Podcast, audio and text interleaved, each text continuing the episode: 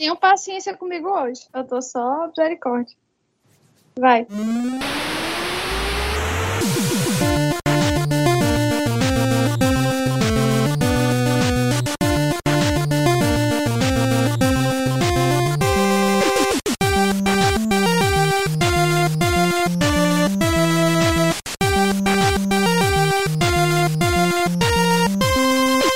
Olá, seja muito bem-vindo a mais um episódio do Avechados, o único podcast genuinamente cearense a falar sobre Fórmula 1. Estamos aqui no 16º episódio do nosso podcast, que trata muito sobre automobilismo, Fórmula 1 especialmente. Estamos mais uma vez aqui reunidos, toda a turma do Avechados. Fazer aqui de novo a chamadinha, como a gente fez no episódio anterior. Tá comigo, Sibeli Bastos? Tô sim, presente. Legal demais, tudo bem? Tudo ótimo, graças a Deus. Legal. Danilo Queiroz, tudo bem, Danilão? Presente e trouxe a maçã, professor. Ô, oh, garoto! Já ganhou um ponto na média. Tem Kindle ou não, mas tem o, a maçã, tá certo? Ah! Não tô, não tô, com essa, ainda não tô com essa bola toda, professor. No futuro, quem sabe, um Kindle, um, um iPadzinho e tal, mas por enquanto, fique com essa maçã. É maçã argentina legítima. Tá certo, Danilão. No final do episódio a gente explica essa história do Kindle para você, ouvinte. Deixa eu ver se ela tá por aqui. Tá comigo, Flavinha? Flávia Gouveia. Hoje eu estou presente. Olha aí! Editor, por favor, suba aquela trilha em homenagem ao retorno da Flavinha. Eu voltei agora pra ficar, porque aqui, aqui é meu. ah, meu Deus. Tudo bem, Flavinha? A gente vai ter algum convidado especial hoje, Sávio? Não, um convidado especial hoje Eu. é a volta da Flavinha. Que maldade. que maldade. Ai, que sacanagem. Eu sou difamada, gente. Que Flavinha, absurdo. Flavinha, vou lhe dar um minuto de direito de resposta sobre as Meu acusações que você recebeu no episódio anterior.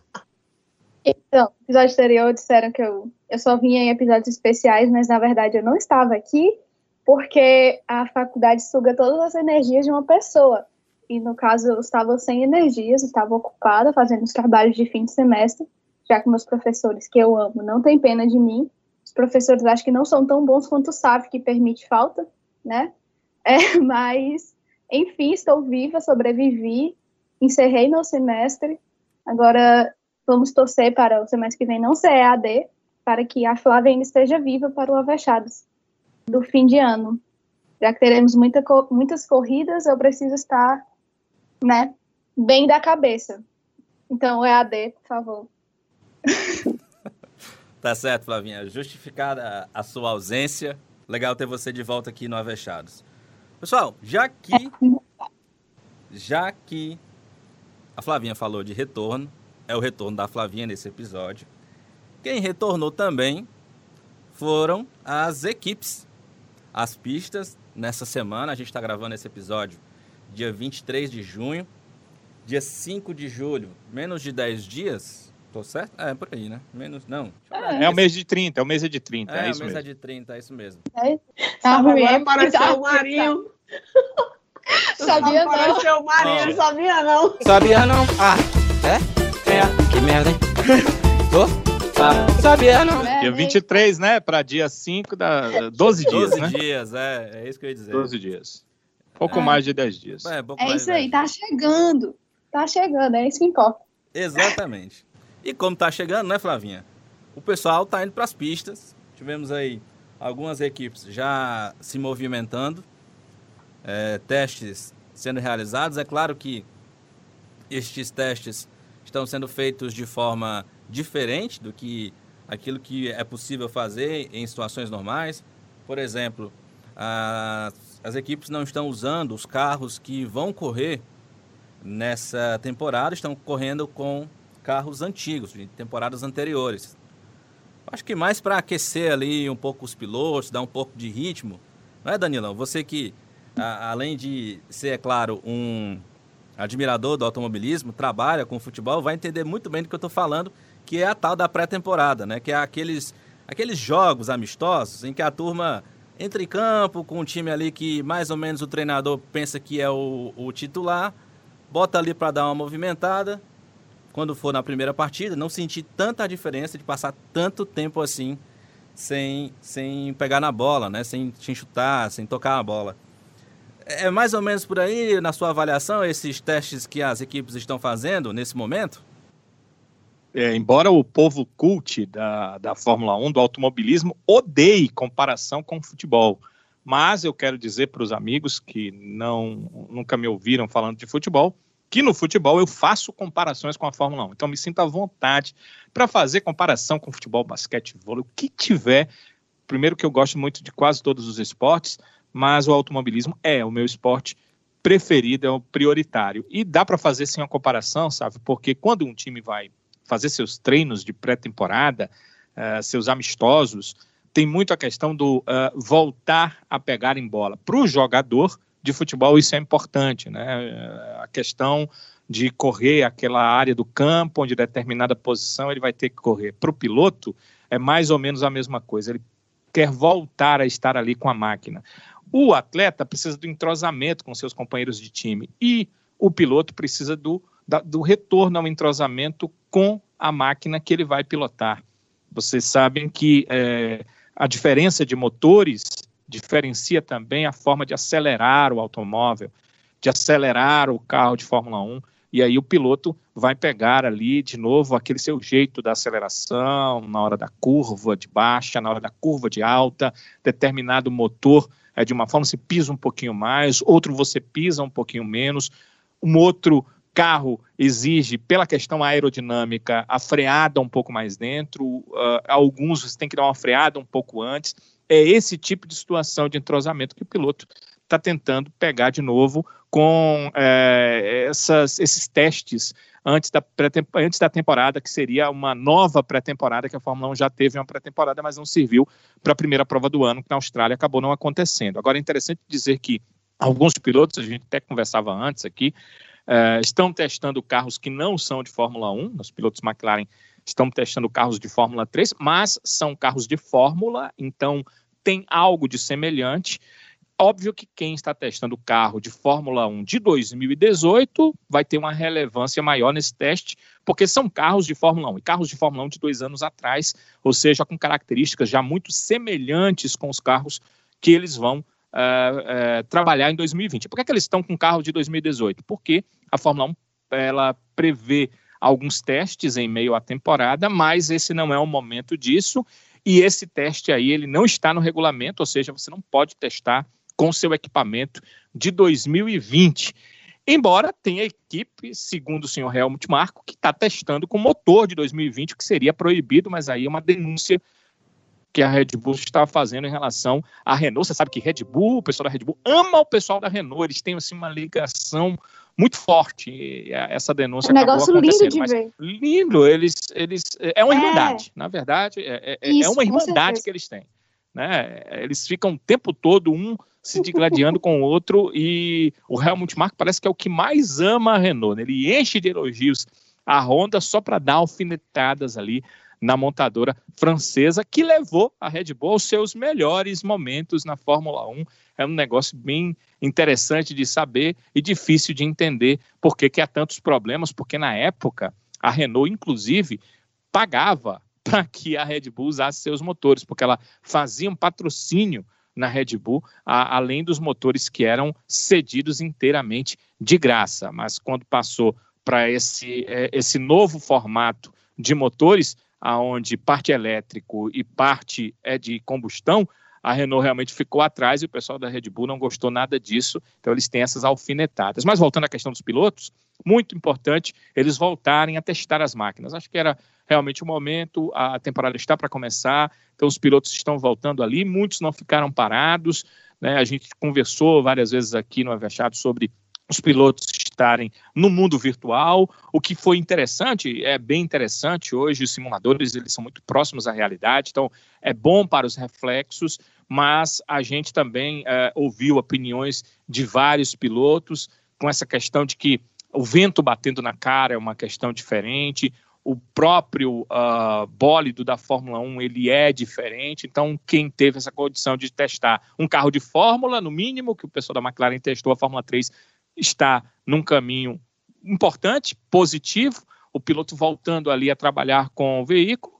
Quem testou um Fórmula 1 de 2018 está num caminho um passo à frente, porque eh, já são carros de Fórmula 1 muito parecidos com os de 2020, e fica o negativo para aquelas equipes que têm a questão financeira complicada e que, como a Haas, por exemplo, nem conseguiram dar a seus pilotos essa condição de teste. Isso pode fazer uma diferença. Acho que principalmente, sabe, naquele primeiro treino livre da Fórmula 1, porque é, no primeiro treino ali todo mundo vai pegar de novo o carro de 2020. Quem pegou num Fórmula e nos últimos dias deve ter ali uma pequena vantagem e para os outros ah, essa vantagem é, acho que é, vai começar a desaparecer a vantagem dos seus companheiros à medida que eles forem também trabalhando um pouquinho ali com os carros lá no dia 3 de julho. E aí eu digo, eu volto a dizer, sabe, você estava certo mesmo, porque as ações na pista da Fórmula 1 começam no dia 3 Hoje nós estamos gravando dia 23. O mês é de 30, então são 10 dias mesmo, sabe? Parabéns. Sibeli, Danilo falou aí da, desses testes, né? Desse, dessa forma de das equipes estarem entendendo que é a melhor maneira para uma pré pré temporada, né? Você acha que nesse momento essa essa forma das equipes de realizar esses testes com carros antigos, movimentar os pilotos, é, mais, é mais certo, ajuda de fato a ter esse ritmo de corrida, esse ritmo de treino? Ou o melhor mesmo seria ficar ali com simuladores, deixar mesmo os pilotos é, se adequarem aos carros que eles vão de fato utilizar nessa temporada? Então, é, eu tô com o Danilo nessa. Eu acho importante o, o piloto pelo menos sentir um, um, retorno de rotina, ter senso de rotina, porque a rotina da gente mudou, a deles também mudaram né?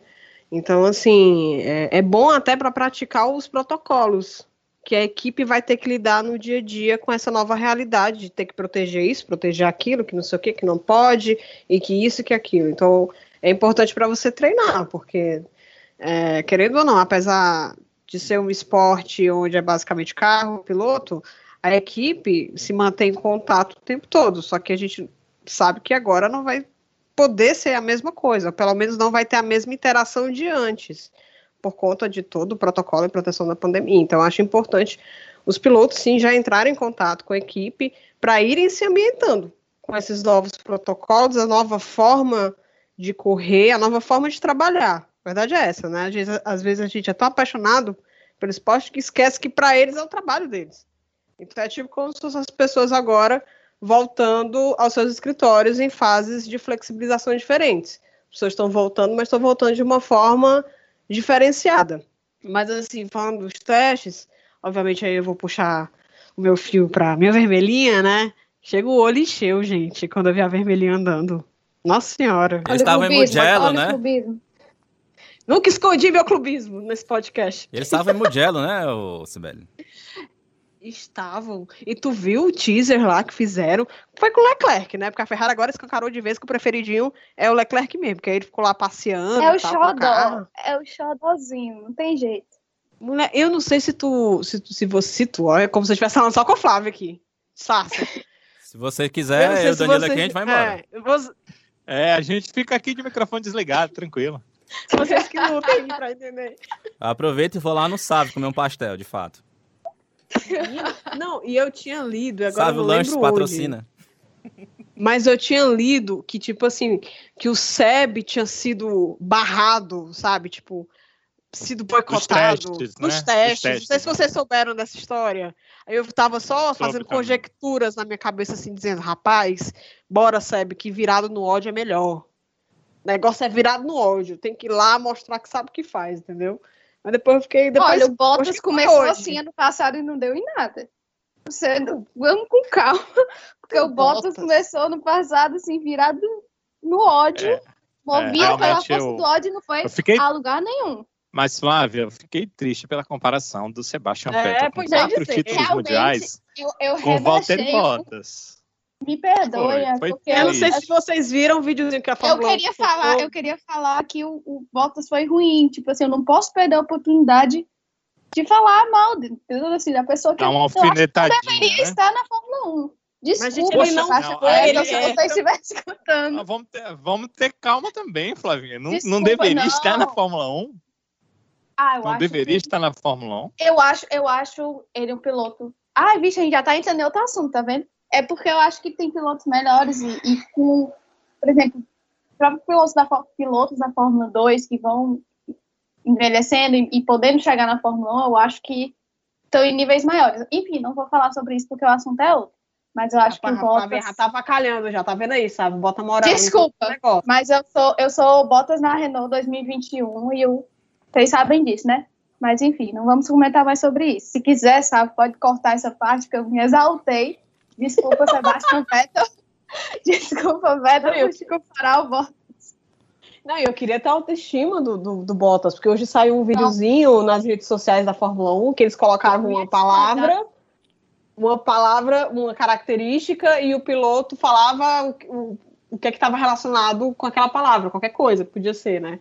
Aí eu acho que era a palavra era speed, ao Bottas respondeu o quê? Bottas. Ah, meu Cara, Deus eu- do céu, que vale como ele se acha. Nossa. Bichinho. Eu ia te bichinho. mandar na hora que eu vi aquilo, porque eu falei, gente, não é possível um negócio desse. Eu queria até assistir. Mas enfim, hoje o Seb saiu com, com pelo menos fotos, imagens, né? Que o Sebinho sentou no carrinho, pegou no carro, parece que não vai rolar esse boicote. Mas eu ainda fico na torcida para ele começar a temporada virada no ódio. E aí, Flavinha, o que, que você acha desse período de testes? É, concorda aí com os meninos? Ou você acha que essa ida à pista com esses carros diferenciados é, atrapalha? Ou qual a- o impacto que você também avalia em relação aos testes que eles tiveram nesse momento aí de automobilismo virtual? Você acha que o que, que eles podem aproveitar daquele momento e trazer para essa temporada de 2020? Olha, sabe, eu achei ótimo como espectadora assistir as corridas virtuais e tudo. Foi um.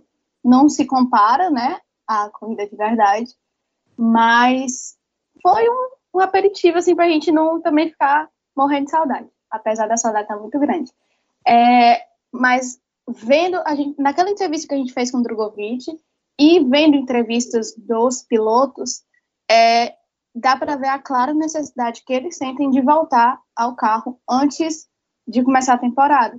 Porque é muito diferente, apesar do, do simulador tentar ser o mais próximo da reali- realidade possível, não dá para suprir tudo. Eu acho que foi até o Drogovic mesmo que falou aqui sobre a questão do vento no rosto, que ele, não sei se me corrijam se eu estiver errada, mas se não me engano foi ele que falou. Falou assim. Pronto, foi ele que falou. É que até a sensação do vento no rosto, de quando ele tá correndo, ele tinha necessidade de sentir antes da temporada começar. Enfim, eu também lembro do George Russell falando na entrevista que ele queria correr de qualquer coisa, tipo assim, até de kart, que fosse, mas ele precisava. Olha. Se controle. Se controle. Você ia falar que a- o kart é mais rápido que a Williams, que depois pode falar. Se for falar mal do George, pode falar. Flavinha tá presente demais já, meu Deus do céu. Enfim. Flavinha sabe, é viu? Flavinha sabe. Ai, gente. É, eu acho que é muito importante eles voltarem. Eu acho que os pilotos, como o Danilo falou, os pilotos que não, vão, não, não estão conseguindo correr por questões financeiras ou por qualquer outro motivo, agora vão sentir. Obviamente, acho que vai ser só no início, logo eles vão pegar o ritmo, afinal, eles sabem o que eles estão fazendo também. É, mas eu acho que vai fazer a diferença, sim, nesse, nos, nos testes iniciais. Mas é isso. O virtual, por mais que seja bom de assistir, às vezes, seja bom para eles ainda continuarem exercitando, não é a mesma coisa. Então, esses testes são muito importantes, sim. Legal, é isso, gente. Lembrando que, como o Danilo falou no começo do episódio, me corrigiu e depois assumiu que eu estava certo, mesmo estando errado, que a temporada oficialmente da Fórmula 1 começa dia 5, porque a corrida acontece dia 5, mas os treinos Treino classificatório na sexta, começa dia 3, treino classificatório. É, eu, eu, eu levo em consideração, o sabe, que começa dia 3 mesmo, porque já são os treinos, né? Agora, a primeira corrida da temporada, aí é dia 5. A gente tem que lembrar que lá na Austrália não teve nem treino livre, né? Foi, É. foi cancelado antes do primeiro treino livre, né? Então, a temporada, para mim, começa, isso que para qualquer fã, começa no dia 3. Eu estava até abrindo aqui o aplicativo da Fórmula 1 para me dizer a data exata, mas ele é muito chato. Ele estava aberto. E aí, quando eu olho de novo, ele é, vai, vai abrir novamente, é só para poder me prejudicar aqui, para te dizer que o Prats One, né, o primeiro treino livre, é às 6 horas da manhã do dia 3 de julho. Então, contagem regressiva, né, sabe? Deus do céu. Mas vou estar lá, ansiosíssimo esperando. Gente, Ai, gente, me arrupei todinha. Nossa, vocês viram a vinheta da Globo? Vamos fazer. Ai, enchi o Eu olho, já- enchi o olho. Ai, eu tô num hype assim gigantesco, eu já não aguento mais esperar. Mulher, eu, eu- eu tenho que ver Nasca. Olha o nível. que- Gente, calma. Os fãs da NASA. é, amantes da Nasca, por favor, controle. não me matam. Olha o hate. Não me, não me matem, mas... Olha o hate. Não, ontem, ontem foi massa, viu? A relargada e a final foi bem legal. O Thay ontem me incentivou a ver a próxima. Mas boa pra frente. Bola bola pra frente é o melhor. Mas, dando seguimento aqui aos nossos assuntos desse episódio, pessoal, é, ainda na, na esfera de novidades, de acontecimentos da última semana, a gente teve uma informação que deixou o fã da Fórmula 1 literalmente de cabelo em pé, preocupado com mais uma equipe é, apresentando problemas financeiros. A gente teve ah, no último mês, né, de maio, não, é de maio, a Williams é, falando abertamente da possibilidade de vender ações, abrir o capital da, da empresa para que as dívidas, a, a situação financeira possa melhorar, porque a equipe vive uma fase muito difícil financeiramente. E a gente teve, na última semana, a McLaren também informando problemas financeiros, é, que precisaria de um empréstimo de quase 2 bilhões de reais, é 1 bilhão e 800 milhões, mas enfim, a gente dá uma arredondada aí para ficar num número mais, mais redondo. Mas é essa a situação da McLaren. Precisa então de um empréstimo para colocar as contas em dia. Claro que fica a preocupação, porque a McLaren é uma das três equipes mais tradicionais da categoria, assim como a Williams, que a gente havia mencionado nos episódios anteriores, você pode acompanhar aí caso não tenha escutado ainda, e juntamente com a Ferrari. E é claro que deixa todo fã da Fórmula 1 preocupado por, justamente por essa situação. É, era inimaginável, ainda é in- inimaginável na minha mente, uma McLaren, por exemplo, deixando a Fórmula 1 por problemas financeiros. Danilo, você, você que é o nosso exemplo de conhecimento técnico, financeiro, um rapaz gabaritado, um... Parar por aqui, É o nosso gênio. Nosso Que calmação não faz, né? não é? Incentivos Vai pagar o pastel depois. Quando eu voltar para aí, a gente vai comer aquele pastel lá no Sávio, certo? Sávio. Embi, É outro leve sábio. também. Tá ok, tá ok. Cara, é o seguinte, na mente do torcedor da Fórmula 1, né, eu não, não costumo torcer para um piloto, para uma equipe, mas para uma Fórmula 1 espetacular, claro que todos nós temos as nossas preferências, isso é impossível de não, de não existir, é, não passa pela minha mente, eu não quero isso, é, é- é repugnante essa ideia, entende? Eu, quando você estava falando, eu estou aqui pertinho, eu olhei para três miniaturas que eu tenho aqui de Fórmula 1. É, e aí me deu uma dor no coração, porque eu vou dividir aqui com vocês. Infelizmente, acho que eu vou dividir a dor no coração também. A as três miniaturas que eu tenho de Fórmula 1 são dos três pilotos brasileiros que foram campeões mundiais de Fórmula 1 com seus primeiros carros vencedores de títulos. E aí eu olho para a primeira, que é a Lotus, do Emerson Fittipaldi. A Lotus não existe mais. É, é, essa empresa do Colin Chapman, uma empresa simplesmente sensacional, uma equipe, melhor dizendo, simplesmente sensacional, que existiu por tantos anos, depois realmente virou uma empresa, mas que hoje não está mais na Fórmula 1. E as últimas tentativas de retorno não eram da Lotus Real, mas apenas de pessoas que é, alugaram o nome da Lotus para se utilizar dentro da Fórmula 1. Mas a Lotus não existe mais. A outra é a Brabham, do Nelson Piquet.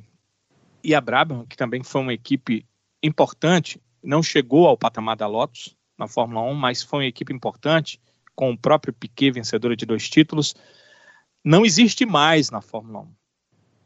Também empresas, é, aliás, equipes icônicas. A Brabham não chegou a ser uma empresa, mas uma equipe icônica também não existe mais na Fórmula 1. Claro, menos icônica do que a Lotus, que eu já falei. E o terceiro carro que eu tenho, como eu tenho dos campeões que são brasileiros, é do Ayrton Senna, com a primeira McLaren que ele foi campeão mundial. E a McLaren ainda existe na Fórmula 1. Quer dizer, o meu lado uh, emocional, de pessoa que ama a categoria e de que uh, olha para essas equipes como algo estruturalmente extremamente importante para o que eu vejo na Fórmula 1 e para um futuro que eu observo que pode acontecer na categoria, eu acho a ideia repugnante. Mas quando eu vejo que grandes equipes já passaram e deixaram essa categoria, eu vejo que existe a possibilidade da McLaren deixar a categoria. Eu apenas torço para que isso não aconteça.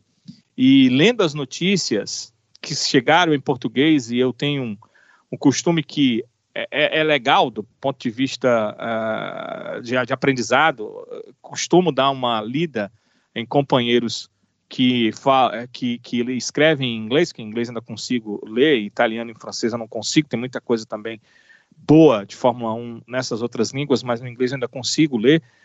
É, eu vi coisas piores em relação à questão da McLaren, das dificuldades que a empresa passa e até de um pensamento dela de se é, ainda valerá a pena é, seguir uh, com a ideia de empresa, e aí não só a equipe de Fórmula 1, mas de empresa, de uh, continuar apostando nos supercarros, uma ideia que eles tinham de voltar ao EC, uh, algumas outras ideias como a que eles têm hoje, porque já estão com uma equipe na Fórmula Indy. Quer dizer, tudo isso está sendo avaliado pelo, pela empresa uh, em todos os graus, porque existe o CEO, existe a, a direção da equipe, mas existe um conselho, e esse conselho é um conselho de acionistas, esses caras bancam a empresa, e eu soube, sabe, Sibeli é, e, e Flávia, que nos últimos três anos, ao invés é, desses conselheiros que são é, membros desse conselho de, diretivo, mas também é, têm as ações, o maior número de ações da empresa, ao invés deles receberem dividendos ao final do ano, eles fizeram aportes financeiros para manter a McLaren e para que ela não se endividasse nos anos seguintes. E é exatamente por isso que, nesse momento, é, estão acontecendo, chegando essas notícias, e essa questão da McLaren colocar que precisa de um montante em dinheiro, porque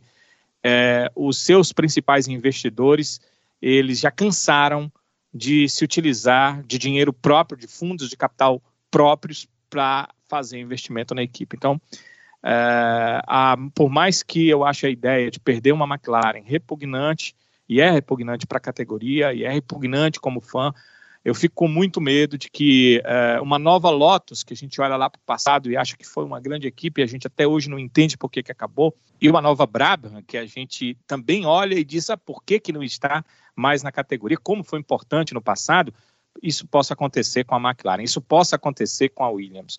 Duas equipes gigantes, duas equipes com mundiais de pilotos, com mundiais de construtores, com inovações em vários momentos dentro da categoria, mas que podem ficar fora dela pela questão financeira. A Williams corre mais risco, né? Porque como ela está com a ação majoritária, o número de ações lá majoritários, percentual majoritário de ações à venda, ela pode trocar de nome a qualquer momento. Alguém pode comprar e colocar, ela pode ser a Mazepan Racing no futuro bem próximo, ela pode levar o nome de uma empresa que é, insista pelo nome para ser a patrocinadora, como aconteceu, por exemplo, no caso da Red Bull, ela pode é, mudar totalmente. E no caso da McLaren, essa questão do endividamento também pode fazer com que em algum momento ela se coloque à venda ou suas ações majoritárias também se coloquem à venda no mercado. A gente não queria nem uma coisa nem, uma, nem outra. Esses dois nomes para a história da Fórmula 1 são muito, muito importantes. Vem logo em seguida ao nome Ferrari, o nome McLaren, o nome Williams. A gente quer que continue. Uma pena essa situação que a McLaren passa. Ela é uma empresa muito grande, além da equipe de Fórmula 1. Torço para que as coisas deem certo, para que esse aporte financeiro venha e que a equipe volte a ser uma equipe com tanta importância para a Fórmula 1 como ela tem sido uh, nos últimos anos, também na busca lá pelas primeiras colocações, busca pela vitória, busca por título. É difícil a gente imaginar isso também com a Williams, mas que ela volte a acontecer, que quem compre tenha esse pensamento de que o nome é tão importante que ele precisa ser mantido para a própria história da equipe, para a própria subsistência dela e a história da Fórmula 1. Agora, sabe, infelizmente, nada disso é impossível. Né? É repugnante para mim, é repugnante para quem ama a Fórmula 1. Acho que é repugnante para os próprios dirigentes de outras equipes de Fórmula 1, assim como é para os dirigentes da Williams da McLaren. Mas, infelizmente, não é impossível. É, é bom tocar num ponto seguinte, que as mudanças estão previstas para a Fórmula 1, eram previstas a partir de 2021 e são previstas a partir de 2022, tendem a fazer com que esse tipo de situação de equipes é, perdendo aí suas identidades porque precisam ser vendidas para poder seguir na Fórmula 1, que esse tipo de situação diminua.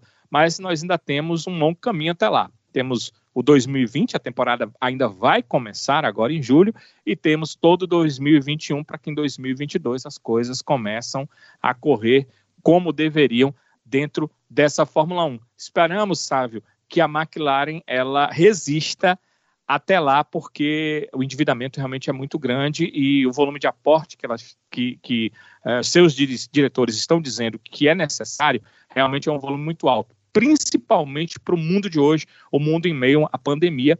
Quem é que vai investir bilhões de dólares, reais ou libras que sejam numa equipe de Fórmula 1 ou numa equipe que produz carros ou softwares para carros. É uma situação complicada, sabe? Sibeli. o Danilo, o Danilo já, já emendou a coisa do, do novo teto, né? Que é providencial para algumas equipes. Mas é aquela coisa, é, da forma como noticiaram a situação da McLaren, eu jurava que a McLaren estava tipo Williams. Vale-me Nossa Senhora, vale-me meu padrinho Cisso. O que é que está acontecendo? Que a Williams ela monopoliza tanto perrengue que a gente nem olha que outras uh, equipes também possam passar por alguma dificuldade financeira, porque afinal o mundo está passando por uma dificuldade financeira, né? Mas pelo que eu vi, foi só uma medida preventiva para garantir a liquidez para o ano que vem, né? Para as operações do ano que vem, né? Porque parece no curtíssimo prazo eles têm essa liquidez garantida. Mas enfim, eu tomei um susto, eu tomei. Eu achei que fosse algo Sibeli, na sua opinião, então a tendência é que a gente tenha mais equipes é, entrando nessa situação semelhante à da McLaren, semelhante à da Williams, ou você vê uma solução a curto prazo que possa amenizar situações financeiras dessas equipes? Sinceramente, e aí eu não tendo a enxergar é, esse copo a metade cheia, não. Porque a gente está falando de um mercado automotivo. E é um mercado que sofreu muito com a, com a com a baixa da demanda, as pessoas não estão comprando carro, as pessoas não estão comprando o que eles estão fabricando, as pessoas não estão consumindo o que eles oferecem. Então é natural que eles tenham que se rearranjar financeiramente. E a gente está falando de um esporte caríssimo, que mesmo com, com essa diminuição do teto de gastos, ainda continua muito caro, muito além do que dos outros esportes gastam. Então, assim, é, como eu falei, eu fiquei surpresa por conta das manchetes, achei que a McLaren tivesse numa situação bem pior, mas é um, é, é um mecanismo de praticidade de ter dinheiro agora, né? E não daqui a, a, a tanto tempo. É, mas é, eu não acho difícil, por exemplo, outras equipes entrarem na mesma situação. Não acho. Eu acho completamente possível. Porque é aquela coisa, se você tem uma boa gestão, você ainda assim pode sofrer abalos nessa crise econômica, mas você pode sofrer abalos contornáveis. Agora, se ela já vem mal, e aí a gente não sabe tanto que às vezes elas podem esconder, né, ou mascarar a situação, aí ela vai de vez. Pelo menos é o caso, assim, que eu vejo é o caso da Williams. A Williams parece que tá, né, que já jogou a toalha, já tinha jogado a toalha há um tempo, e agora com essa pandemia parece que foi só um pá um golpe de misericórdia, para fazer o que, que deveria ter feito há muito tempo. Então, assim, eu acredito que sim. Vendo o copo aí metade, metade vazio, é muito possível que a gente tenha notícias de outras equipes que precisem de uma maior liquidez de dinheiro, que precisem de mais patrocinadores, ou que precisem de mais um aporte de dinheiro, porque realmente a situação geral do mundo não está boa, principalmente para quem trabalha ou para quem é uma empresa no mercado automotivo. Flávia Gouveia, a sua avaliação. Olha, Sávio, como a, os meninos falaram, como a Sibeli falou, o Danilo também, o automobilismo é, é algo muito caro, né? requer muita tecnologia, muito investimento, é, não é algo barato e você vê a discrepância entre algumas a, a, as equipes, você falou, por exemplo, a Mercedes e a Ferrari, eles têm dinheiro e por isso eles são melhores, né? Então você vê a importância que é o dinheiro na, no automobilismo. Eu, sinceramente, não vejo uma saída. Eu gosto muito da ideia do teto de gastos. Eu acho que vai ser muito útil aí a longo prazo. Não, não vão ser é, não vai ter uma resposta imediata, mas eu não vejo muitas soluções para esse problema.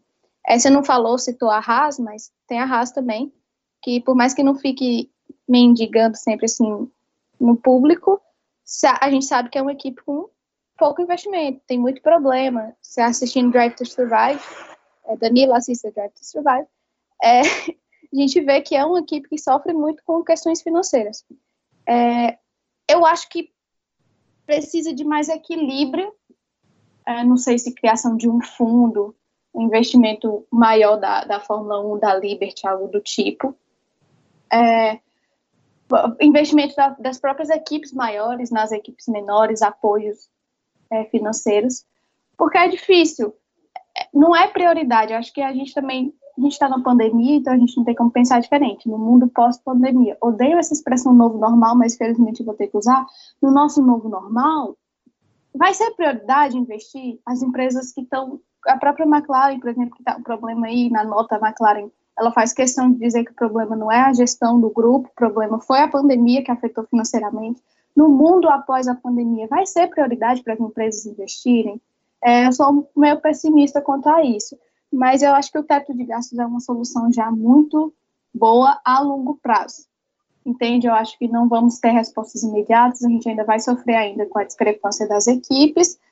É da Fórmula 1, mas eu acho que o dinheiro é algo muito importante no automobilismo para a gente conseguir pensar aí no, em algo que torne mais sustentável. Eu acho que também vou deixar isso para os especialistas, que eu não sou nem engenheiro nem nada, não consigo pensar em todos esses aspectos, mas eu acho que a, o financeiro é um aspecto tão essencial no, no automobilismo, na Fórmula 1, como em outras categorias, que é difícil pensar em formas de fazer a, a Fórmula 1 ser mais sustentável, sabe? A gente vai mudar de assunto agora para falar sobre um fato que aconteceu na última semana, tornou-se público, depois de que eu acho que qualquer pessoa que gosta da Fórmula 1, que acompanhou a temporada de 2016 da Fórmula 1, no mínimo tinha uma pulga atrás da orelha.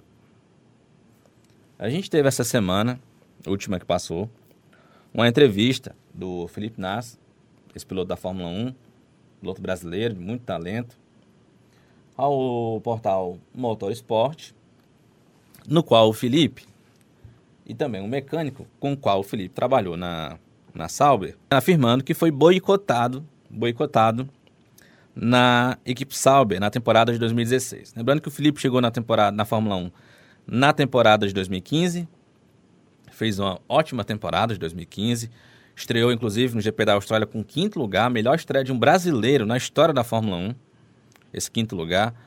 A Sauber tinha lá um carro que não rendia um, resultados muito à frente do grid, mas o Felipe terminou a temporada, por exemplo, com 29 pontos marcados, enquanto seu companheiro de equipe, o Marcos Ericsson, sueco, terminou com apenas 7, ou seja, apanhou a temporada toda. No ano seguinte, a Sauber fez um carro horrível por ter problemas financeiros e conseguiu um mísero ponto na temporada toda, conquistado justamente pelo Felipe Nasr no GP do Brasil de 2016, numa corrida maluca, com muita chuva, e o Felipe Nasr conseguiu bravamente esse ponto. Como presente no fim do ano, ele não teve o contrato dele renovado. Mesmo tendo praticamente salvado, aí você abre aspas e fecha aspas aí para esse salvado, essa situação financeira da equipe, porque teve mais dinheiro para o ano seguinte. O Felipe então veio a público recentemente, juntamente com um mecânico, e trouxeram essa informação. Danilo, você que acompanhou, tem acompanhado é, detalhadamente essa informação, é, vou pedir para você explicar direitinho aqui para os nossos ouvintes o que, que de fato o Felipe Nas alega em relação a esse boicote e o que, que o mecânico também confirma dessas informações. E aí, na sequência, eu já peço para você avaliar se de fato o mundo da Fórmula 1 esconde isso mesmo, de bastidores, ou você acha que é uma situação específica por conta de um patrocinador, por conta de um piloto que está colocando muito dinheiro e a equipe naturalmente acaba priorizando? Com a sua avaliação a respeito desse assunto. Primeiro, quero dizer o seguinte: verdades absolutas são coisas difíceis, né? Quase impossíveis, né? Só teve um que chegou e disse: Olha, eu sou a verdade. Mas verdades absolutas nós não, não temos. Né? Então, não, não adianta a gente aqui ficar dizendo que a questão é essa. Essa é que é a grande verdade. Não. É, temos linhas de pensamento. Então, é, primeiro, quero deixar claro uh, para o nosso ouvinte do podcast o seguinte é, eu sou totalmente contra essa política do coitadinho. Eu acho terrível isso. Terrível. Ah, eu sou um coitadinho porque eu estou correndo contra o piloto que tem a equipe. Tá. Essa é uma questão. O piloto chega e verbaliza o que ele quer, sem ter prova nenhuma. Essa é uma situação. Por outro lado, eu não posso uh, tirar os olhos na categoria que eu amo, que, que eu vou ali assistir prova achando que o melhor carro, que a perícia do melhor piloto, que a ultrapassagem no início, no meio ou no final da corrida vai decidir a classificação de uma prova. Eu vou ali ingenuamente, muitas vezes, pelo que eu percebi, pensando que as coisas vão ser feitas assim. Ao final da temporada, o melhor piloto vai vencer, porque naquela temporada ele foi o melhor piloto, unido com a questão do carro dele, que deu menos problemas, unido com a questão de que ele soube positivamente maximizar os pontos para poder chegar ao título. É isso que a gente pensa, né? De uma Fórmula 1, assim, numa linha geral, um conceito geral de pensamento de um cara que chega lá olhando para a Fórmula 1 e espera que no final ele é, veja ali na classificação de uma prova, na classificação de uma temporada, de um campeonato, é, o porquê que uh, aconteceu daquela forma. Às vezes nem é o melhor piloto, mas é porque o carro quebrou, ou é porque ele pegou um carro que é, não foi muito bem construído para aquela temporada. Quer dizer, essas nuances a gente está acostumado. Essas nuances a gente olha e sabe que são coisas da Fórmula 1, são coisas do automobilismo. Agora, o que o mecânico Thiago Conte, e eu vou até tirar o Felipe Nasser, porque eu assisti a entrevista dele toda, e na verdade ele fala só da parte do ponto de vista de piloto, ele não fala que a equipe é, mexeu no carro dele, que é, ou, é, trouxe é, problemas para o carro dele, ou que é, prejudicou o carro dele em, em, é, em, relação ao carro do seu companheiro. Ele não fala isso, na verdade, na entrevista. Ele fala sim que entendeu que havia uma má vontade, que até quando ele teve o resultado, a equipe foi muito fria com ele, como se não quisesse que aquele resultado viesse dele. Isso, isso daí ele fala, mas ele não falou em relação a essa questão de sabotagem, por exemplo. Quem falou foi o mecânico dele, Thiago Conte. E aí, é, é, eu sou obrigado a ouvir. Ah, pode até ser uma grande mentira, mas o mecânico, ele deu detalhes do que teria acontecido. Ele disse, inclusive, que os eixos que são usados na Fórmula 1, que são três, você imagina aí uma espécie de, de triângulo, só que não é, seria um triângulo fechado embaixo e na parte de cima é que haveria uma, um, uma, um ápice ali de uma, uma barra na parte de cima. Então você imagina a, as suas mãos aqui fazendo a, o formato aqui de um triângulo sem a base, sem a parte de baixo, um triângulo isósceles, vamos dizer, e não fechando, e a parte de cima outra barra, ele diz que essas são as barras que um carro de Fórmula 1 tem é, para o eixo, para o eixo da direção, da parte da frente do carro. E ele disse que viu quando a equipe trocou o, a parte de cima, o eixo de cima, entre uh, o treino livre e o treino de classificação, entre outras situações que o mecânico brasileiro Thiago Conte conta que aconteceram na Sauber e exatamente no carro do Felipe Nasser. Eu queria não acreditar, eu quero acreditar que a Fórmula 1, a categoria que eu amo, ela é decidida do jeito que eu imaginei, né? Piloto, carro, deu um problema, um erro, uma chuva, e aí a decisão sai. Eu quero acreditar nisso, mas o cara me deu detalhes. E eu lembrei, estava até falando aqui para as meninas antes da, da gente começar a gravar o podcast, que eu lembrei que diversas vezes eu sou o cara que eh, louco por Fórmula 1, ficava acompanhando os treinos livres. E o Nasser é um piloto brasileiro, a gente fica atento em relação ao piloto brasileiro, e ele sempre melhor do que o Ericsson nos treinos livres. Se alguém tem gravado, se alguém tem as estatísticas, pode ir lá observar. Ele era melhor nos treinos livres quase que sempre.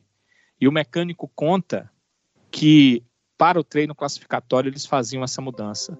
E o Nasser ficava sempre atrás. E eu lembro que ele ficava atrás e ficava atrás um ou dois segundos. Então, a, os detalhes que o mecânico deu, o que ele disse, ele não jogou palavras ao vento, como algumas pessoas ele não jogou palavras ao vento, ele disse com detalhes o que exatamente aconteceu. Eu até temo por esse rapaz, o cara disse com detalhes o que é que tinha acontecido e é, falou o que é que isso levava a problemas no carro do Felipe Nasser. E aí eu observei que na época eu via isso. Nos treinos livres ele, ele é, conseguia fazer um, um tempo no carro. Eu lembro até de uma corrida, porque eu não, não, vou lembrar qual, que o tempo dele na classificação, quando o carro normalmente melhora, porque a equipe é, vai melhorando o carro à medida que ele vai indo para a pista e voltando, ele fez tempos piores do que os tempos em treinos livres, o que é muito, muito estranho. Todas as equipes, até a pior equipe da Fórmula 1, ela melhora sempre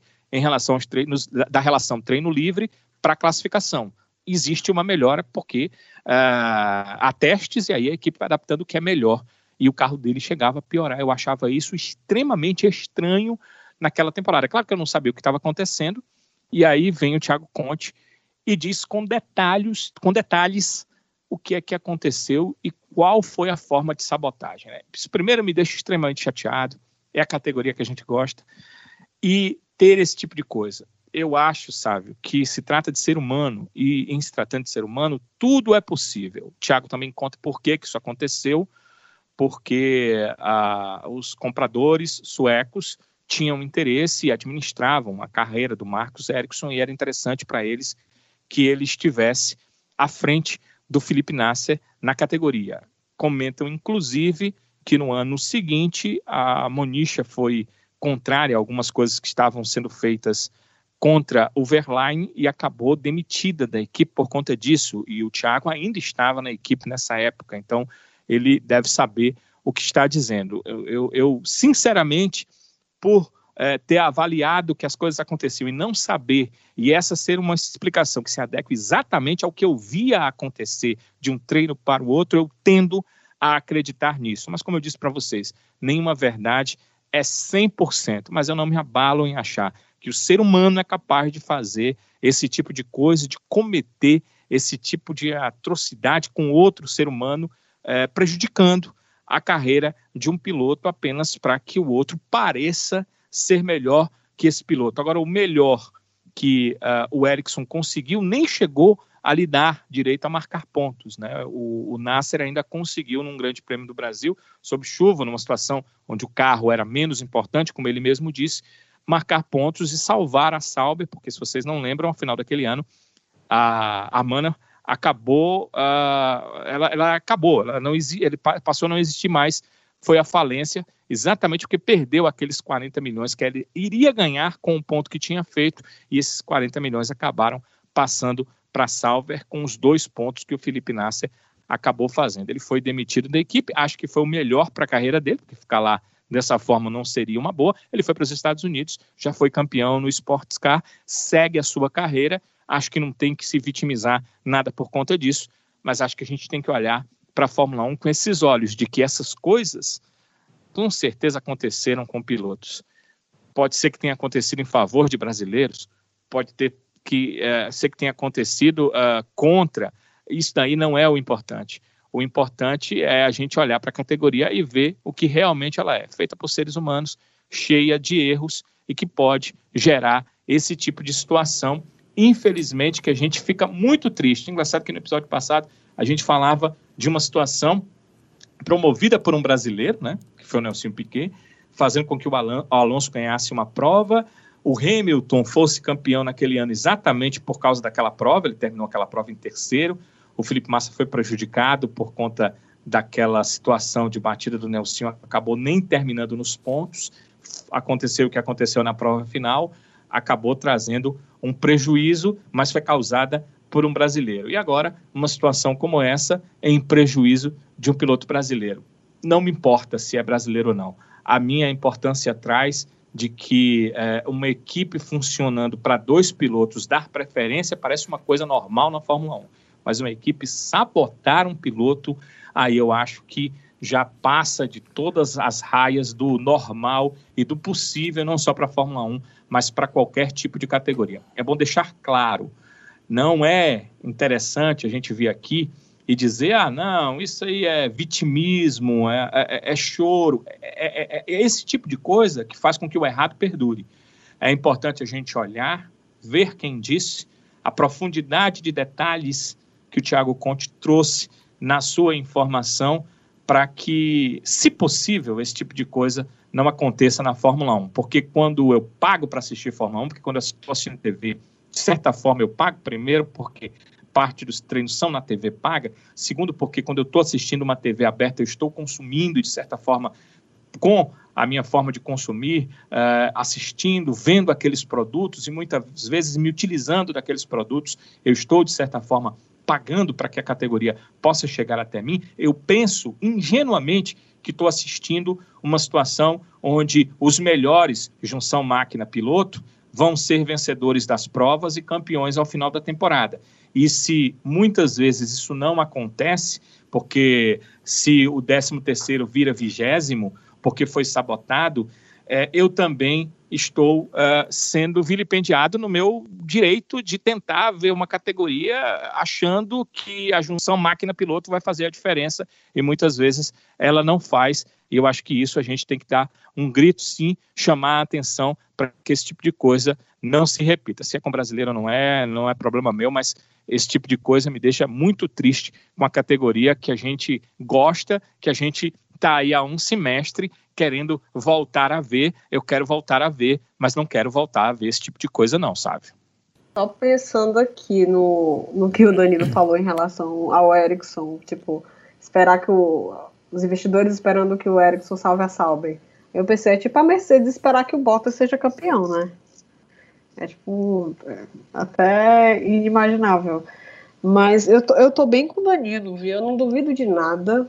Assim, é, infelizmente esse tipo de situação é algo que a gente até imagina que pode acontecer. Uma coisa é a gente imaginar, colocar isso num, num quadro de possibilidades, porque a gente tem que pôr mesmo, né? Outra coisa é a gente ter a certeza, porque é, eu acho que um piloto, uh, aliás, um piloto não, um engenheiro colocando a cara, a tapa, falando com detalhes de como as coisas eram feitas. Porque ele não, ele não só falou, né? Não foi coisa do, ai meu Deus, estão me sabotando, blá, blá, blá. Ele comprovou, né? Então, assim, é, é, é, é algo é deplorável, porque nem combina com o esporte. Não combina com, com, com, com, nenhum esporte, aliás. Porque o esporte ele promove a competitividade. Ele não, ele não promove sabotagem. Né? Então, assim, é, o, o bichinho do Senna Reverso ele teve muito azar. Foi muito azar, porque tu imagina, tu consegue aos trancos e barrancos chegar na maior categoria do automobilismo teu sonho. Aí tu acha que tu tá numa equipe que vai te ajudar a evoluir e você vai ajudar a equipe também a evoluir, vai ter essa troca. Não tem essa troca. Pelo contrário, tu começa a, a ter situações manipuladas ao ponto de você duvidar de si mesmo. Isso é triste, gente. É como o Danilo falou, a gente, é uma situação que a gente não quer ver na categoria que a gente ama, sabe? É a coisa do, do, do Nelsinho também. São situações deploráveis. Duvido, duvido não. O ser humano é capaz de qualquer coisa. Também, eu também sigo muito essa linha. Mas o, o, o Felipe, ele, ele, ele teve um, uma conjuntura bem complicada, né? Porque, por exemplo, tu, tu falou do, da corrida de 2016, aquele pau d'água que caiu. Eu lembro que eu saí do autódromo achando que eu ia ter uma pneumonia com certeza, porque foi o dia inteiro de chuva. Não foi uma corrida fácil. Não dava para ver nada. Eu gosto de ficar ali na área dos, do, né, na reta dos boxes. Não dá para ver nada, gente. Não dá para ver nada. Imagina o piloto que tá ali a 300 km por hora, sem enxergar absolutamente nada. E o cara conseguiu, sabe, é, é, ter boas performances. E 2016 foi um ano complicadíssimo para ele. Tanto por isso você ser sabotado dentro da própria equipe, uma equipe que, em tese, você deveria confiar. Você deveria confiar. É uma relação de confiança entre o piloto e a equipe, né? E, e tem a, teve a questão também do, da conjuntura brasileira, que 2016 foi um ano péssimo para a gente, por conta de todos aqueles problemas públicos, né? Corrupção, prisão. É, os, é, o principal patrocinador dele tirou o patrocínio, porque, enfim, não tinha como você continuar patrocinando um, um piloto de Fórmula 1 enquanto as coisas aqui é, é, desmoronavam, né? Então, foi muito complicado. E é lamentável esse tipo de situação. Eu, assim, eu não fiquei em choque ou surpresa pelo fato de esperar qualquer coisa. Mas eu fiquei triste. Sabe quando você fica triste assim? Nossa, que pena. Tipo, isso acontece de fato na, na, na, na categoria que eu tanto amo, que eu tanto espero ansiosamente que comece, que, que, que eu tanto me dedico, que te dedica, né? Se dedica a ver, a consumir produto, enfim, a ler. É muito triste a situação, sabe? Flavinha. É, eu fiquei assim, lendo a matéria e assistindo Nasce e o mecânico falando, é decepcionante. É aquela coisa assim, é como eles falam, como a Sibeli e o Danilo falaram.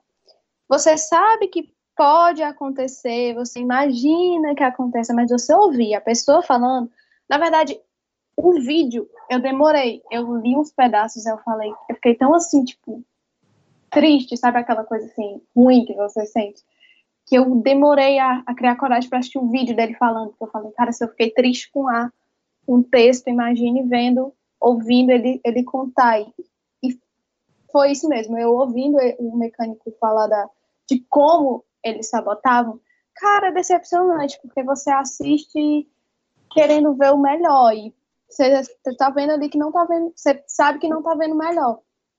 É, o Nasser tinha capacidade, tinha potencial para ir mais longe, isso acho que atrapalhou muito, acho que isso deixa a gente ainda mais triste de pensar nisso. É, mas, assim, a Fórmula 1 é o que eu falei antes da questão das equipes, o, o dinheiro acaba sendo tão importante que acontece coisas assim. O dinheiro é uma coisa tão fundamental que você vê que o cara pode ter sido, a gente, o Danilo falou, não é verdade absoluta, mas ele pode ter sido sabotado. Não só é, a equipe não deu tanta atenção para ele, a equipe sabotou ele por dinheiro, por patrocínio, por investimento. É, então, é, acho que o sentimento foi esse, foi decepcionante. Ler e ouvir isso, é, sabendo que um brasileiro podia chegar mais longe e não foi por, por uma questão dessa. É, por, por ser brasileiro, a gente toma mais as dores, mas não quer dizer que a gente não ficaria triste vendo isso de qualquer outro piloto. Porque e, e as, imaginar de qualquer piloto sendo sabotado já é ruim.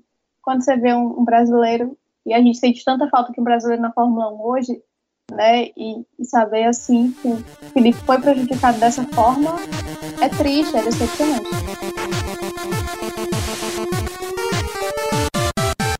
Pessoal, vamos aqui entrar no último assunto. Olha, hoje tem assunto, viu, neste episódio. Vou dizer uma coisa para vocês. Estamos aqui, o papelzinho aqui que eu anoto as pautas está mais rabiscado do que documento de divórcio, viu?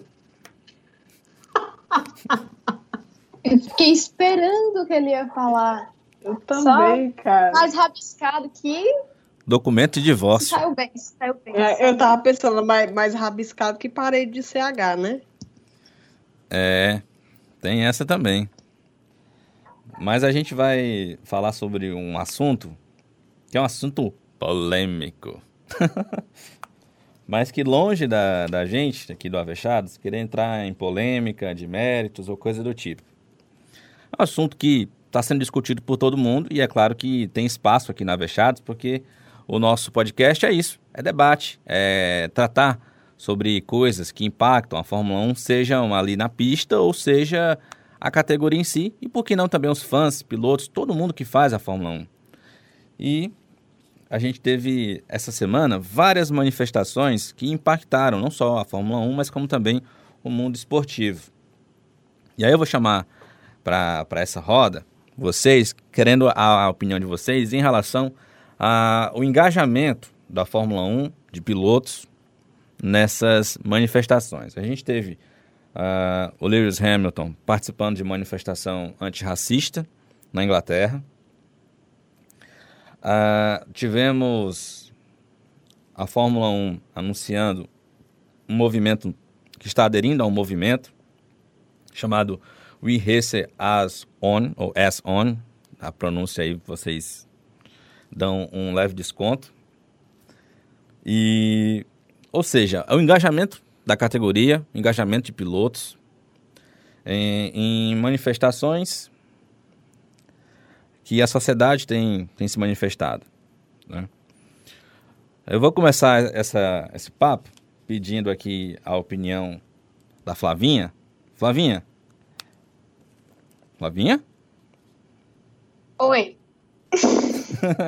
Vai começar logo Vamos pela pessoa que faltou. Tem, que- tem que pegar é, é de jeito mesmo, rapaz. Flavinha, Faltou, é isso aí. Tem que começar logo a treta, vai. Mas eu vou defender, vou defender.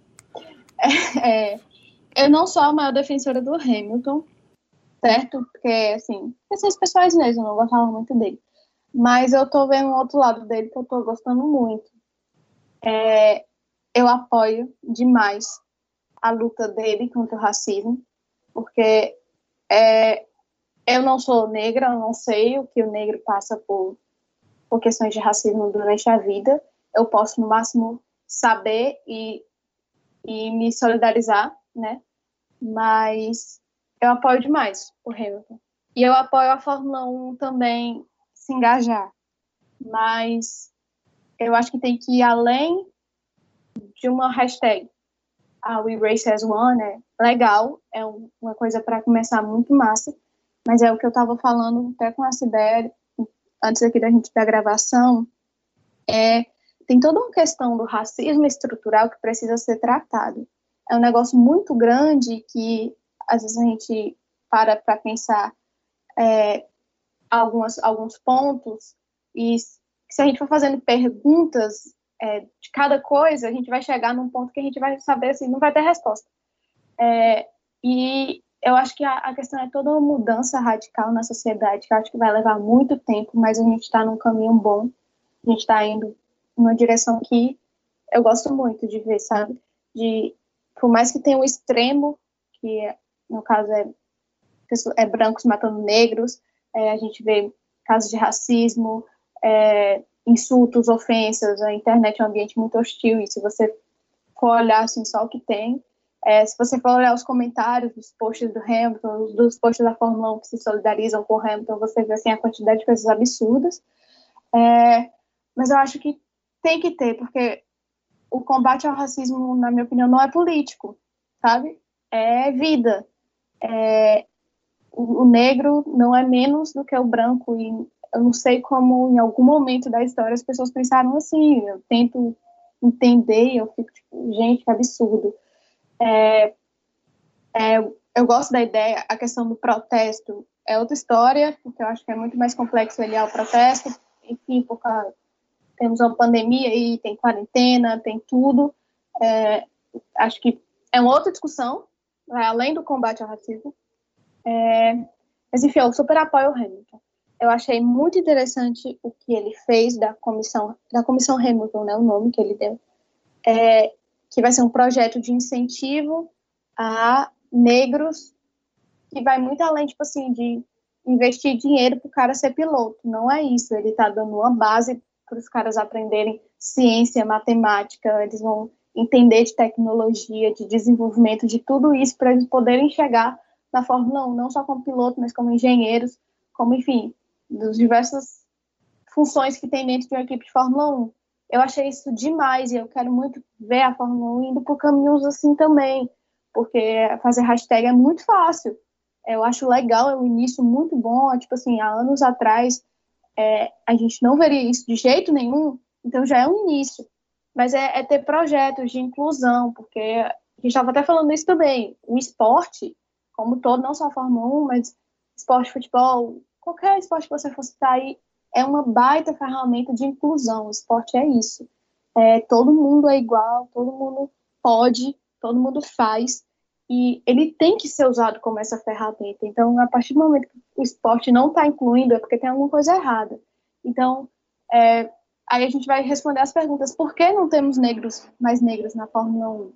É porque eles não têm oportunidade, é porque eles não foram preparados para isso. Então, eu acho que projetos como o do Hamilton são muito interessantes porque eles dão oportunidade para eles também chegarem lá. Ele dá um, um, é, uma base para eles poderem chegar lá, porque é importante incluir, é importante ter representatividade.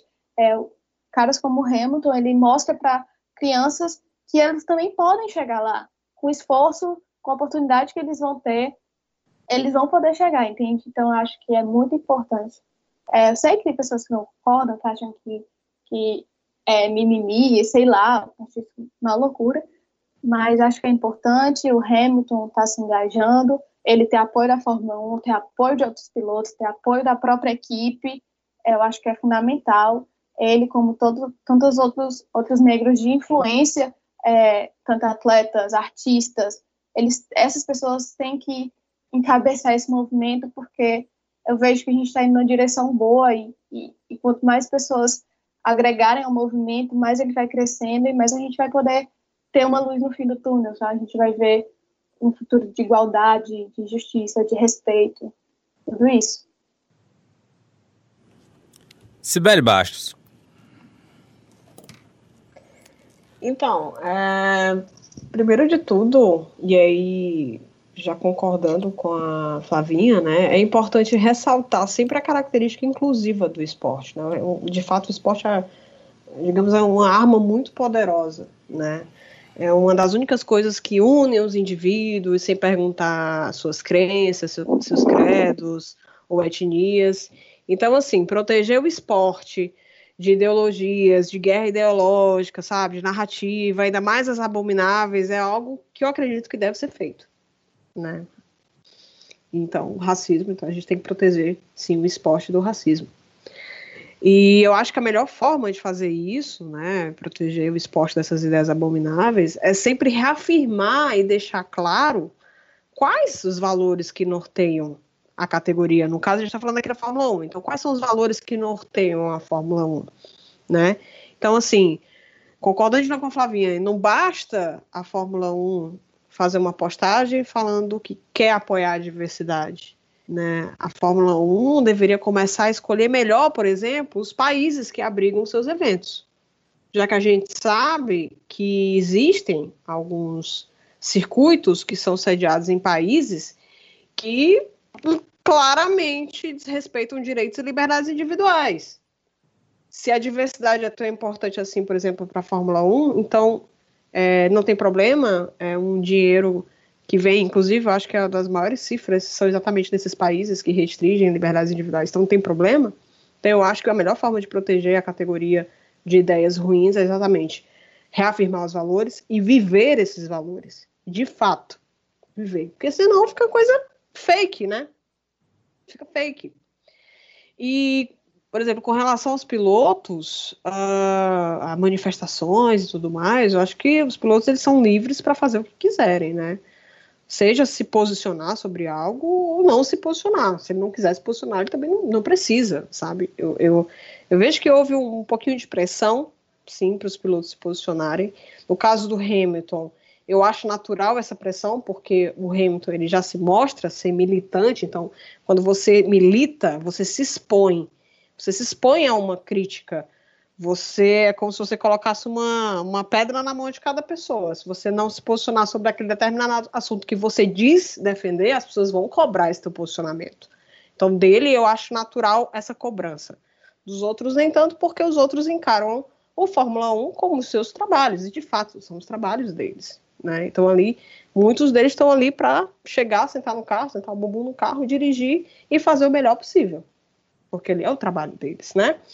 Então, assim, é, dessa coisa toda que eu vejo, que eu vi de, de, desse bafafá, é que o fato de alguns pilotos preservarem a sua opinião não quer dizer que eles sejam omissos ou que compactuam, né? Porque hoje a gente está vivendo, apesar da gente estar tá vivendo num período claramente de mudança, mas assim, me parece que às vezes as coisas tomam uma linha radical a tal ponto de que se eu não me posicionar, eu estou sendo, sabe, eu estou concordando com aquela ideia, e as coisas não são assim, né? Existem pessoas que, por exemplo, não gostam de se expor, e elas têm todo o direito de não se expor.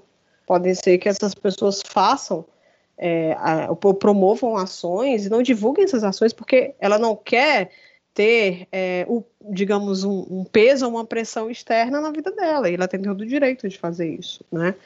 É, e eu estou falando isso porque, por exemplo, é, as redes sociais, elas são de um jeito que se você não tiver uma opinião que vá que, que, que seja igual ao que está todo mundo falando, nossa senhora, o mundo acaba.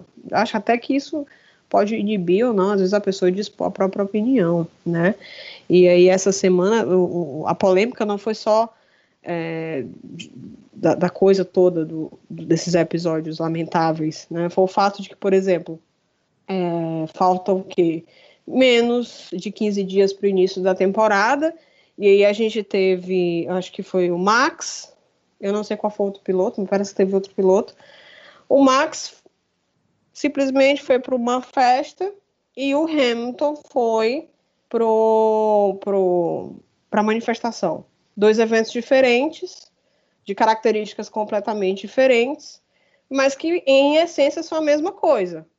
Em relação a quê? Em relação ao fato de que eles saíram de um distanciamento social que basicamente o mundo todo está experimentando, óbvio que alguns países em grau maior, grau menor, né, na Europa, a Europa está dois meses adiantado do, da gente, então lá as coisas estão muito mais flexíveis, mas mesmo assim os pilotos estavam promovendo a coisa de distanciamento social e de repente alguns deles, né, entre aspas, furam esses isolamentos por questões completamente distintas e aí começam a, a falar várias coisas.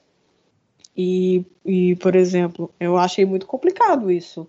Faltando poucos dias para o início da temporada, com a categoria toda tentando é, se adequar aos novos tempos, protegendo aos máximos os pilotos e eles se exporem, né? Cada um com seus motivos, e aqui eu não vou entrar no mérito se um, um motivo é mais importante que o outro, nem nada, não quero entrar nesse mérito, mas é, eu achei complicado, sabe? Mas então, assim, é isso, assim, é, eu acho que a gente está vivendo um, um, momento de mudança, um momento de transição que tem que ser feito com calma, com, com racionalidade, né? E não com radicalismo, mas com racionalidade. E que se a Fórmula 1 realmente quer viver um novo período, ela tem que realmente colocar isso em prática. Não adianta fazer isso de forma midiática ou de uma forma aparente ou até mesmo cínica, digamos assim, e continuar, por exemplo, é, recebendo dinheiro de países que claramente ferem as liberdades individuais. Danilão. Olha, sabe o seguinte, eu, eu acho que, primeiro, o ponto cru, né, que é a questão do racismo. E aqui, por conta do, do que aconteceu nesses últimos tempos, né, e da manifestação do Hamilton, racismo de cor. É, é como disse a Cibele, é ridículo é, achar que a pessoa é diferente por conta da, como disse a Flavinha, é, é, é, a gente nem consegue entender quando a gente estuda história. Sou um cara que ama história, estudo demais, é, em relação a isso. Tudo que tenho condição eu leio, eu assisto, eu, eu vou uh, em busca né, da, dessas questões.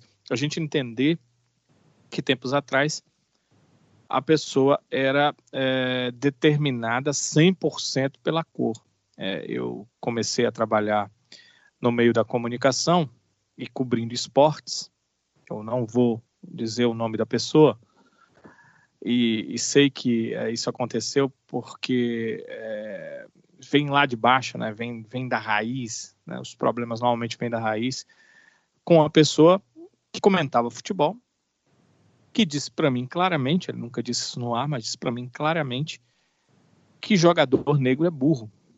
Não dá, não dá para o negro ser o cabeça pensante do time, porque jogador negro é burro. Cara disse isso para mim, é, que aquilo não conseguia entrar na minha mente não era nem que isso fosse possível, porque eu sabia que era impossível, não tinha nada a ver.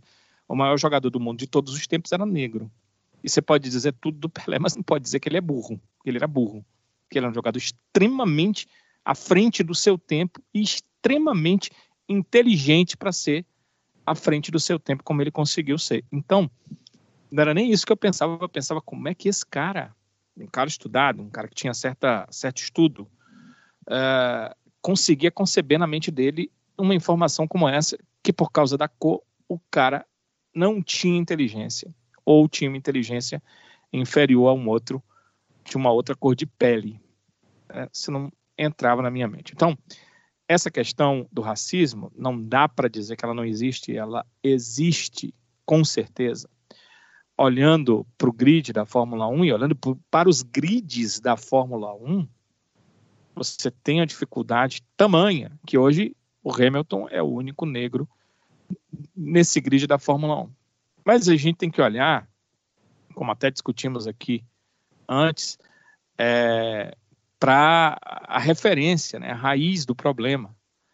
O esporte é um esporte muito caro, é um esporte que no mínimo você tem que andar de kart. A gente esteve conversando com a Juliane Serrazoli aqui, e ela falando de como uh, o kart se tornou mais caro e tem se tornado muito caro. Você imagina, ele já sempre foi caro para um, uma pessoa comum, de renda média comum, é, e está se tornando ainda mais caro para se ter referência. Então, como é, as baixas camadas sociais, e eu não estou falando de como, mas de questão financeira vão chegar, e como os negros durante muito tempo uh, tiveram essa pecha de uh, inferiores e muitos foram escravizados, é claro que para que eles cheguem em grande número na camada alta da sociedade em relação a ganhos, isso leva um tempo, existem muito menos, uh, existe um número menor de pessoas negras ricas do que de brancas, então as brancas vão ter condição de cursar as melhores faculdades, de chegar, no caso da, da Fórmula 1, no caso uh, do automobilismo em si, às melhores equipes, passando pelos melhores carros e tendo as melhores oportunidades. Isso daí é inegável e é real. Acho muito interessante a luta do Hamilton. Uh, entendo o furo dele do bloqueio, ele furou por uma grande causa, aquela questão né, de se, se perecer, perecer, mas ele estava lutando pela sua causa pessoal, a causa que está nele, que está na cor da sua pele, e eu entendo totalmente, não vejo nenhuma diferença de um branco para um negro, a não ser a cor da própria pele, que não faz diferença nenhuma para mim. O que eu penso é que, e aí a Sibeli tocou no ponto, que eu acho que é o ponto correto, é de como nós vamos parar com essas diferenças ou reduzi-las porque uma coisa que veio da raiz, que na história a gente estuda, não vai acabar da noite para o dia só porque eu sei que isso é uma grande bobagem e é. A diferença de cor de pele é uma grande bobagem. Não é por isso que ela vai acabar. Ela vai acabar aos poucos e acabar com medidas que vão levar a isso. A Fórmula 1 não ir para países que vão de encontro aos direitos humanos já seria uma medida muito interessante. Não aceitar esse dinheiro de países que vão de encontro ao que a categoria diz que tem como regra intrínseca de pensamento e avaliação humana, já seria muito interessante. E o que o Hamilton está fazendo, e a Flavinha citou, também é muito interessante, preparando pessoas para o futuro, talvez para um futuro na sua própria vida pessoal, talvez para um futuro na Fórmula 1, não só como pilotos, mas como engenheiros, como CEOs de uma equipe ou managers de uma equipe. Isso tudo é muito interessante. Eu acho que ele está pensando da forma correta. Ele tem dinheiro e tem condição, enquanto uma pessoa importante, para liderar esse tipo de situação, não só fazendo com o próprio dinheiro, buscando é, fazer com seu próprio dinheiro, mas influenciando outros a fazer ações como essa. Eu acho que esse é o caminho. Eu acho que é, você obrigar alguém ou querer que alguém se posicione abertamente sobre determinadas circunstâncias, eu acho isso muito, uma coisa muito pessoal. Eu não posso querer para os outros o que eu sei que é interessante para mim. Eu posso até querer, mas eu não posso obrigar os outros a fazer o que é interessante para mim. Então, eu vejo isso. É, o problema existe? O problema existe, não há dúvida. A forma que temos que é, fazer para que esse problema seja minimizado. E um dia, né, possa se dizer, ah, houve ali um pontapé, houve uma passagem importante para que hoje não exista mais esse tipo de problema do racismo, e principalmente o racismo de cor, que é o que está sendo levantado em questão nesse momento, é, é isso que funciona, é, é, isso que vale a pena, é isso que acho que deveríamos fazer, e é isso que quem realmente tem a condição de fazer, um Hamilton, um outro piloto, sei lá, branco, mas que é, entende essa situação, que queira fazer, que queira se envolver, ele pode muito bem fazer, ele pode muito bem ter o envolvimento. Eu acho isso muito certo, mas talvez as ferramentas utilizadas para isso não sejam as melhores. Não é acusando um branco e apontando o dedo para ele de racista que vai mudar a condição dele de racista, mas ensinando e dando condição a todos para chegarem igualmente às zonas de estudo, né, uma, uma, faculdade, uh, um local de estudo uh, com igualdade, uh, dando a condição de trabalharem em postos altos, em tudo, né? Estamos falando aqui da Fórmula 1, mas em tudo na vida, esse tipo de situação vai demonstrar a questão da igualdade, e isso aos poucos vai tirando esse fundamento ruim, uma falha na humanidade terrível, né? uma mácula que fica na história da humanidade dessa questão de, é, de, de, briga, de racismo e de problema de cor. Talvez é, os nossos esforços, e eu estou falando de todos, o mundo da Fórmula 1 pode se adequar a isso também, estejam sendo colocadas as nossas forças, estejam sendo, sendo colocados o nosso combustível, esteja sendo colocado a, as ações erradas. Acho que o Hamilton começou a perceber isso, começou a levantar as questões certas, ele tem poder para isso, inclusive, como eu disse, não só financeiro, mas também de influência, e pode muito bem ser uh, uma página especial nessa história aí de um futuro fim do racismo. Eu acho que ele uh, não começa nem termina na Fórmula 1. Penso que o esporte tem que continuar agindo como esporte e essas ações de exceção de entender aonde eu devo ter minha corrida, porque os valores da Fórmula 1 são também pleiteados como valores daqueles países, daqueles locais do mundo, aí já seria muito interessante para a Fórmula 1, ao invés de apontar o dedo, porque eu acho que apontar o dedo não vai fazer mudar a condição atual que a gente tem em relação ao racismo, sabe? Com isso, pessoal, vamos encerrando o nosso episódio por aqui. Estamos aqui com um bom tempo de episódio. Eu quero dizer, eu, quero dizer, eu sabe que o episódio foi muito sério e tal, mas que antes, conversando, brincando, a gente riu muito aqui e no começo do episódio transpareceu. Acho que é porque os assuntos eram muito sérios, mas quero dizer que estou extremamente motivado, esperando aí o dia 3, né, onde começam os treinos livres da Fórmula 1, e o dia 6, porque tem muita gente dizendo coisas aí, por exemplo, o Sebastian Vettel ficou muito feliz com a Ferrari que ele pilotou. Interessante, teve a pré-temporada lá e ele não gostou. E agora ele já gostou, quer dizer, houve alguma mudança aí no carro da Ferrari, que me dá uma condição de será que teremos um campeonato com disputa? E é isso que a gente quer, né? Porque a Mercedes é o carro a ser batido. Se a Ferrari com o Vettel diz que tem um bom carro, a gente quer ver se isso é real. Quem sabe uma McLaren, uma Red Bull também chegando ali, principalmente a Red Bull, mas uma McLaren surpreendendo. Então, uh, doido para ver chegar a temporada de Fórmula 1, porque essa é uma temporada é, meio maluca, com muitos GPs em seguida para matar nossa fome, nossa vontade de ver Fórmula 1 e quem sabe de ver vitórias de pilotos diferentes, de equipes diferentes, com a Fórmula 1 mudando já a partir de 2020, que seria muito bom. Exatamente, Danilo. Vamos ficar na expectativa, vamos torcer para esses 10 dias passem rápidos e a gente possa ver os motores roncando, roncando, os motores roncando e os carros na pista. Um abraço, Danilão, até o próximo episódio.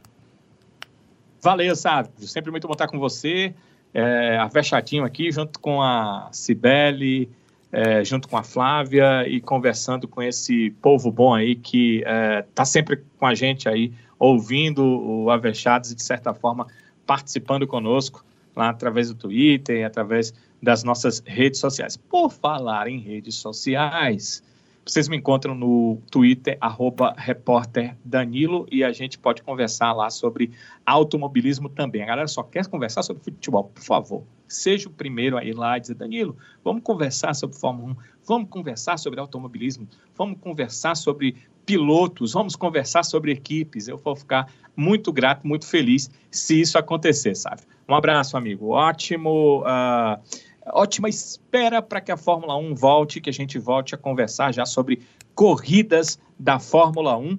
Acho que o próximo podcast ainda vai ser um pré, né, Fórmula 1, mas depois conversaremos sobre os GPs de 2020, como foram aguardados, sabe? No segundo semestre é que eles devem começar a acontecer. É isso daí. Ele tá blogueiro, né? É. Vocês viram como ele tá blogueiro? É isso daí. Pedindo... Aprende, Tô mulher. vendo, eu tô vendo.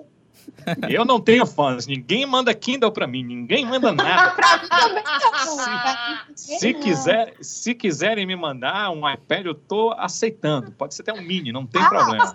Ah, Você disse que explicar a história ah, no final. acho, acho O podcast foi tão difícil, mas- sério que nem se lembravam mais. Mas temos que explicar a história do Kindle. Você tem alguns. Você tem dois minutinhos, Danilo. Explique aí. Ou a Cibele explica. Já que foi ela que recebeu. Tem que ser ela, né? Tem que ser ela. É é melhor, né? Como é que eu vou explicar algo É que eu bom que nunca vi na É minha bom que vida? eu divulgo, é bom que eu divulgo. Gente, eu tenho uma lista na Amazon, tá? Se vocês me amam, me admiram, vou colocar minha, meu linkzinho lá, pra vocês darem uma olhada, assim, como quem não quer nada, enviar alguma coisa pra mim, não acho ruim, não. Inclusive, quem me enviou o Kindle, muito obrigada. Tá, ó. Quem Ótimo foi? pra tia. Não sei. Como foi a história, Sibeli? Não sei. Não, mas como foi a história? Você pediu o Kindle onde? Ah, eu pedi no Facebook. Eu pedi no Facebook, eu tava com a mania de, de compartilhar as coisas que eu queria e falava assim: ah, quem me ama me dá. E aí você entra lá na lista da Amazon, você pode enviar pra pessoa, né? e tal. Eu tô esperando o dia que eu vou falar isso nas minhas redes sociais e realmente chegar alguma coisa pra mim, porque eu não atingi esse nível de blogueirinha ainda. Não atingi. Isso, É um Mas, negócio- ó, Isso ela não- tá falando isso, ela tá falando isso, Isso mas não ela é- esquece isso não é ela verdade. ganha. Ela Isso não ganha é as verdade. coisas lá da Twitch. Ganhou não sei Ah. o quê, tantos dias, Eu ganhei tantos meses. sub. Eu ganhei Não. sub. É diferente. Não é- Não, mentira. não, não é só isso. Eu soube que teve um, um- um ursinho, um TED envolvido aí. Ah, Então, meu Deus. Isso vai desenterrar a história de anos. De anos. Agradecer Sabe? o ursinho, Vamos, vamos encerrar. Vamos encerrar. Então, vamos. Sabe, por favor, prossiga. A Maria tá deixando a menina em maus lençóis. Eu percebi aí um, Ai, ai, eu percebi aí um constrangimento. Tu viu aí? Tu viu aí? É, eu acho Já bem, era um ursinho ou era um fofão com, com, com a espada dentro? Eita! Era só, Perigo. era só um. Era, e era miniatura ainda, era fofinha, era pequenininha assim. É porque a idade, já- socorro. é porque a pessoa ela quis ser singela, né? É, eu acho que foi. Não sei. Mas se alguém quiser mandar presente, fala. Brincadeira, gente. Ma- Mas a, a pessoa mandou o ursinho e não se Brincadeira, mas Flávio. Não, ah, sabe, foi na época da escola. Ah. Com um negócio assim, meu Deus. Gente, ai, eu. Nossa, eu não quero falar sobre isso. Sério. A Flavinha passa um episódio sem, sem participar e volta pra passar por um constrangimento desse. Ai, ai. Não não faltar mais. Eu E já tem mais, sabe? Uma- uma Uma coisa que a pessoa, uma coisa que a pessoa que deu ursinho pra ela nunca soube e vai saber agora. né? Aqui é o momento da verdade, né, sabe?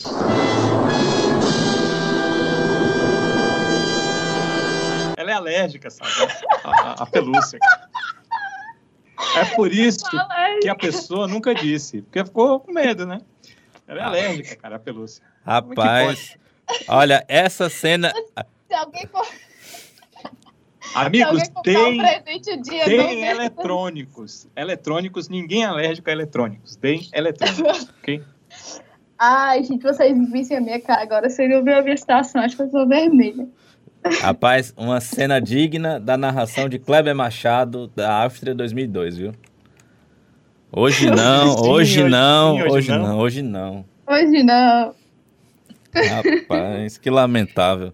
Ai, gente. Ah, depois que, da- que constrangedor. Que, que constrangedor. Depois Meu dessa, Deus. Flavinha, só me resta me despedir de você. Pelo amor de Deus, despede.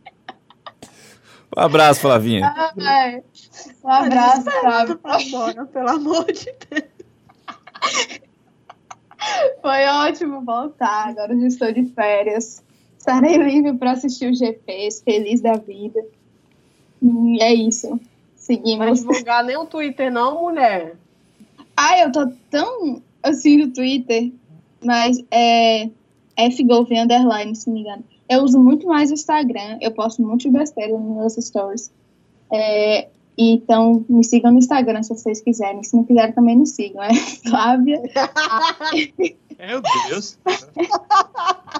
Gente, Sim, o Instagram é Flávia AMSG. Eu uso muito mais do que o Twitter, então é isso. Um beijo, gente. Eu fico imaginando, a Flávia disse que usa mais o Instagram do que o Twitter, mas o Twitter é direto, viu? Pau que rola é, é, é tweet da, da na minha timeline. Tá Não, porra mas eu, eu, eu vejo mais do que eu posto. Eu posto, tipo assim, tem dia que eu tô mais ativa, mas assim, a maioria das vezes não. Porque eu me canso muito fácil do Twitter. Eu acho que assim, nossa. É, a- às vezes é bom, às vezes tem dia que o Twitter tá massa, e eu acho que é nesses dias que você vê muito tweet meu. Tem dias que o Twitter tá LOL, aí eu não faço nada, entendeu? É essa a minha explicação. Gente, essa, essa parte de despedida tá maior do que nossas discussões, então vamos encerrar. tá ok. Sibeli, um abraço. Fala ligeiro, Sibeli. Falou, falou, falou. Falou. Falou, eu tô só com, eu tô só com a, com a Rede mãozinha social. aqui, ó. Rede social, Sibeli. Me Encontrei lá no Twitter, Bebastos, BH Bastos, é o mesmo do Instagram, só que o Instagram tem ainda um underlinezinho. E ah, eu vou divulgar minha lista, hein, de desejos da Amazon. Meu. Afinal, né, afinal, Já queria tava uma- a do Kindle pra ela. Pô, Why not? O meu tá meio velhinho já. Incentivos importam, né? Vai. Já tem um horror de não, né? Vai que tem um simzinho aí, aí chega no correio. Ah, Quem sabe, né? É, vai que. Um abraço, Sibeli. Até o próximo episódio. Nos encontramos por aqui. Bye, bye.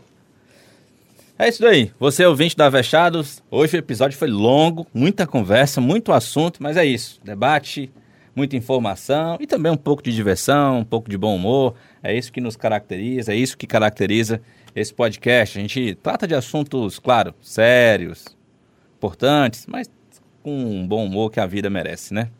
Um abraço para todo mundo. Lembrando que nós estamos lá também pelo Twitter. Você me procura por lá, ou Manfredines. O Twitter do nosso Avechados é o Avechados Podcast. Você procura lá o nosso arroba. Agradecer a todo mundo que tem acompanhado o nosso podcast, tem ouvido os episódios. Nos últimos episódios a gente tem registrado uma audiência muito bacana, um crescimento na audiência do Avechados. Eu queria agradecer especialmente a você, ouvinte nosso, que tanto está acompanhando a gente desde os primeiros episódios, ainda no ano passado, quanto você que está chegando agora, chegou nesse mês, chegou no último mês. O meu muito obrigado. E o meu pedido é claro que continue aqui com a gente. Você que também pode colaborar, é claro, mandando um recado aí através do Twitter, tem também o nosso e-mail, avechadospodcast.gmail. Pode mandar sua crítica, seja ela positiva, negativa, sua avaliação. Responde pra gente, interage com a gente. É sempre importante ter um retorno seu também. Afinal, você é o nosso consumidor, você é o nosso ouvinte. E essa conversa, esse episódio também é feito, é claro, especialmente para você. Um abraço para todo mundo e a gente se encontra no próximo episódio. Até lá!